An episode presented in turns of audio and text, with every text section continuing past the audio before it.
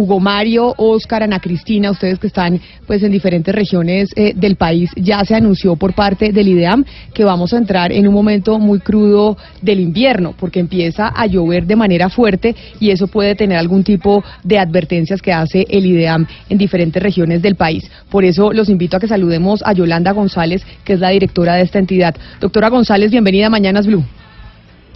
Eh, muy buenos días para todos. Doctora González, eh, supimos que hay una alerta o por lo menos ya un pronunciamiento del IDEAM en donde ya se dice que este mes de abril, como dice, como se ha dicho siempre, en abril lluvias mil, entramos en la época más dura del invierno. Sí, así es. Abril es uno de los meses más lluviosos de la primera temporada lluviosa en el territorio nacional, la cual se, se ha extendido desde mediados de marzo, transita por abril, mayo y a mediados de junio, pero eh, como lo habíamos anunciado, estaríamos en las dos primeras semanas de abril con las condiciones más lluviosas en gran parte del territorio nacional. Ya la temporada de lluvias llegó al norte de la región andina y esperamos que hacia los próximos días se empiece a presentar en la región Caribe, donde vendríamos con condiciones un poco más secas. Pero entonces, cuando ustedes dicen que la mitad de los departamentos del país podrían estar en alerta por crecientes súbitas y deslizamientos de tierra, ¿esto qué significa y qué departamentos?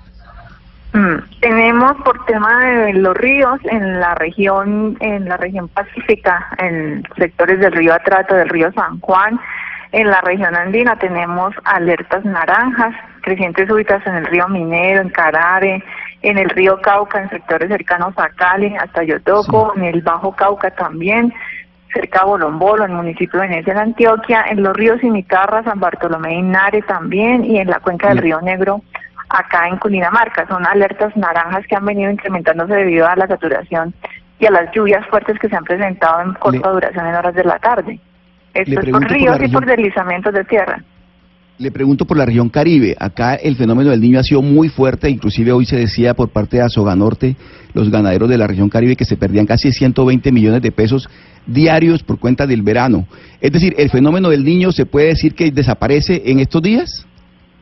En la región Caribe? Son fenómenos de, de más eh, tiempo. Ellos tienen evolución, desarrollo, eh, el acople, el desarrollo, el debilitamiento y la finalización. Él sigue acoplando, solo que no inhibe la llegada de la temporada de lluvias. Lo que hemos tenido en presencia en estos momentos en el territorio nacional son eventos extremos de aguaceros fuertes en algunos sectores que generan crecientes súbitas. En la región Caribe ya hemos tenido lluvias al sur de, Córdoba, al sur de Sucre, en sectores del Cesar, y esperamos que hacia los próximos días se incremente la nubosidad y empiece a llover un poco más en Bolívar, en Magdalena y en La Guajira.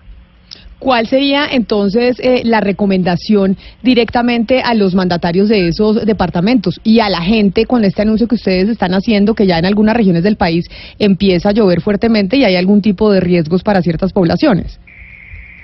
Sí, en el tema de deslizamientos de tierra, eh, en zonas que son inestables en algunos sectores del territorio nacional, como lo son en Antioquia, que ha venido lloviendo fuertemente en los últimos cinco días. Tenemos algunas alertas en Antioquia, en Caldas, en Cundinamarca, en Quindío de Risaralda especialmente, y en el Pacífico, en sectores de Chocó, hacia la región andina aumentan las alertas naranja a medida que sigue lloviendo y en cuanto a la región caribe en el tema de condiciones secas que ya esperamos que poco a poco se estabilice y se considere ya la temporada de lluvias en la región caribe.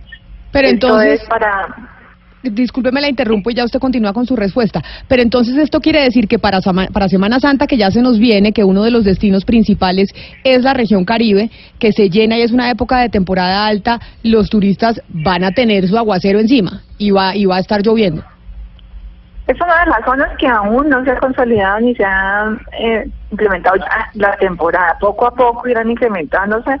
Por supuesto que tendremos mañana soledad, incremento de las temperaturas. Los aguaceros se están concentrando más hacia las tardes y en las noches.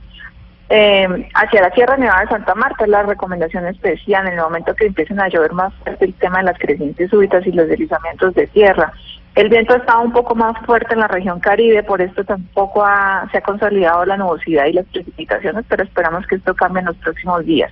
Las lluvias más fuertes las esperamos en la cuenca del río Cauca, en sectores del Valle, del Cauca, Nariño, el sectores del Magdalena Medio, sectores de Antioquia, los Santanderes, es donde están concentrados los aguaceros más fuertes.